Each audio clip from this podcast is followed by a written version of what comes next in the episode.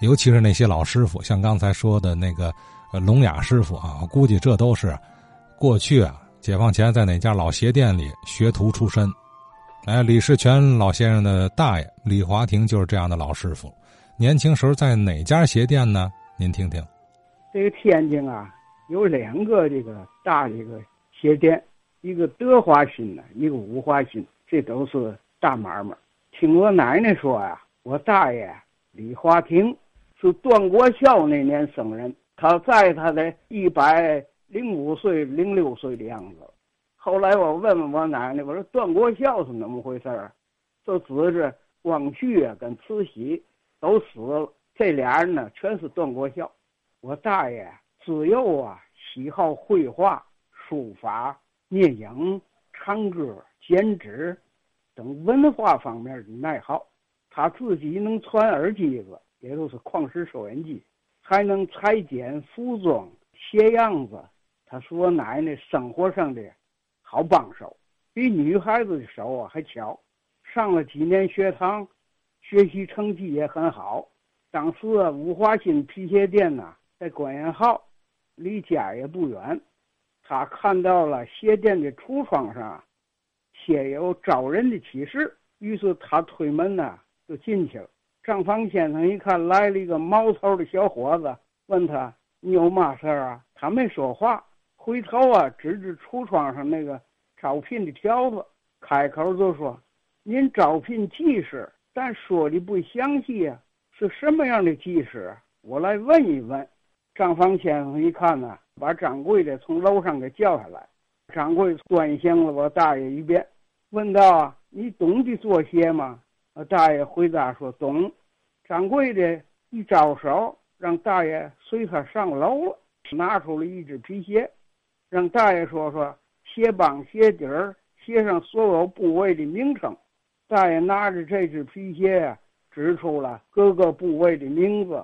掌柜的又拿出来一张旧报纸和一把剪子，说：“你照这鞋脚脚的鞋样子。”我大爷就比照着这个皮鞋呀，绞出来帮子啊、前包头、后主跟啊，把这个鞋子。放在旧报纸上，又画出了一个鞋底儿的样子，用剪子绞好，放在掌柜的面前。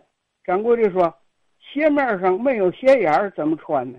再说中间的鞋舌头，你也没脚样子。”啊，大爷子回说了：“您说的这两样啊，得看穿鞋人的实际情况再决定。”掌柜的一听啊，没说什么话，就告诉他了：“你呀，回去啊。”找一个铺保，找两个人保，就可以来上班了。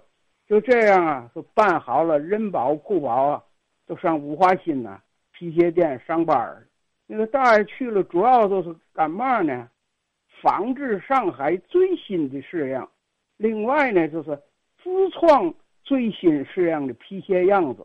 那时候主要是给有钱人呢定做加工。这个店呢很有名声。一般的人呢是踏不进去的。那材料真，价钱贵，利润大，主户还多。多数的这个主户啊，都给叫到家中去，量脚定做，穿在脚下舒服、时尚、不变形。四季的皮鞋订货单呢，有很多。买卖名声啊，还要做广告。他这个广告啊，是他那个鞋盒子里头。装鞋以后啊，单粒儿给加上一张商店的这个宣传纸，广告这个底板呢是铜板，也是我大爷给照相又帮着制版。王掌柜啊，对我大爷是爱不释手啊，月薪拿呀头等的薪金，三大节呀，另外还多加奖金。这是说做鞋这项事儿，这个王掌柜呢。又有能交际能力，他多跟这有钱的、有名的这大户人家交往啊，因此揽来了军用啊、皮件加工、手枪的套啊、马具啊、武装带呀、军用的这些个呃皮靴呀、皮囊、皮包等等，发了这个军阀的财。王掌柜啊，还发过一笔小财，民国时期啊，天津租界有一个下野的这个军阀总统，呃，年久啊，我这个名字想不起来了。死后啊，他要求啊，穿大总统的服装，不穿这个大清国的那个红顶子帽啊、袍子啊、朝靴，他不穿那。死者生前下野后，他保存了自己的一套总统服装，遵照他的遗愿呐。帽子、上衣、裤子都穿上了，但是啊，带刺马针的这个高筒靴子穿不上。那么呢，这人死了，他都硬了，穿不进去。为这个事儿都发了慌了。其中有人建议啊，把马靴上的高筒啊，从脚腕子那地界给锯开，把筒子套在腿上，然后把靴子。再硬给塞到脚里去，家属听后认为啊，这不是让总统穿破鞋走吗？不可取，这个意见不能。其中有人就想起来了，找五华新的王掌柜想办法，哎，做双靴子，看看行不行。家属马上打发人呢，就到了这个店里来了，说明情况，这是个急茬的事儿。于是王掌柜啊，就带我大爷。雇了两辆胶皮车呀，随着下人呢，就直奔总统家。一进门啊，直奔这停尸处。大爷马上啊，量尺寸、画图。王掌柜呢，跟丧事主持人呢交代：总统老人的靴子别拆，留个纪念物。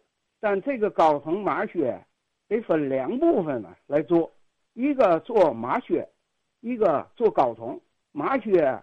后跟开口装上囊口，高筒腿肚子后面装上囊扣，这样伤不着尸体，外人也看不见呢。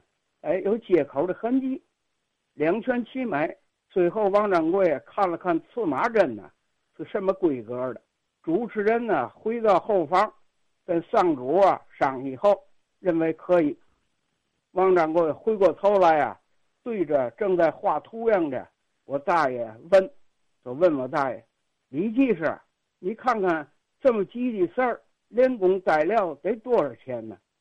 我大爷说，老总统啊，原有的这个靴子全是进口的皮料，后跟橡皮呀是英国的，刺马针呢是包金的，将来用的暗扣啊得用德国小扣，皮底啊是法兰底，鞋楦啊还得定做，用人用工啊。很多，咱一家恐怕拖不起来。依照我呀初步算算呢，花大洋钱呢得两千块钱。您看跟主家细说说。说到这儿，上次的主持人呢马上就说：“不用告诉主家了，我主了。”哎，我大爷和王掌柜啊跟主持人呢告辞。这次主持人告诉下人呢，给王掌柜带上一千块钱的号票，嘱咐。越快越好。两天半以后啊，一双二合一的高筒马靴被死者穿在脚上了。刺马针呢，原来包金来不及了，改为镀金。就这样，王掌柜啊，又收下了一千元，圆满的完成了这个事儿。吴华新呢是名利双收。七七事变前，我大爷改行，被聘为啊《河北日报》美术编辑。五华新呐是个三层楼的建筑，跟大人堂啊相邻。因为着火呀，五华新变成了二层楼了。解放前呢就歇业了。如果我没记错的话呀，它变成了一个药房。解放后啊，就变成了东北角卫生院。哎，五华新后来怎么样关闭的，就不清楚了。这是哎，我听我奶奶那时候讲的哎这个过程。哎，五华新鞋店，看看老人家们还记得这家鞋店吗？啊，在东北角。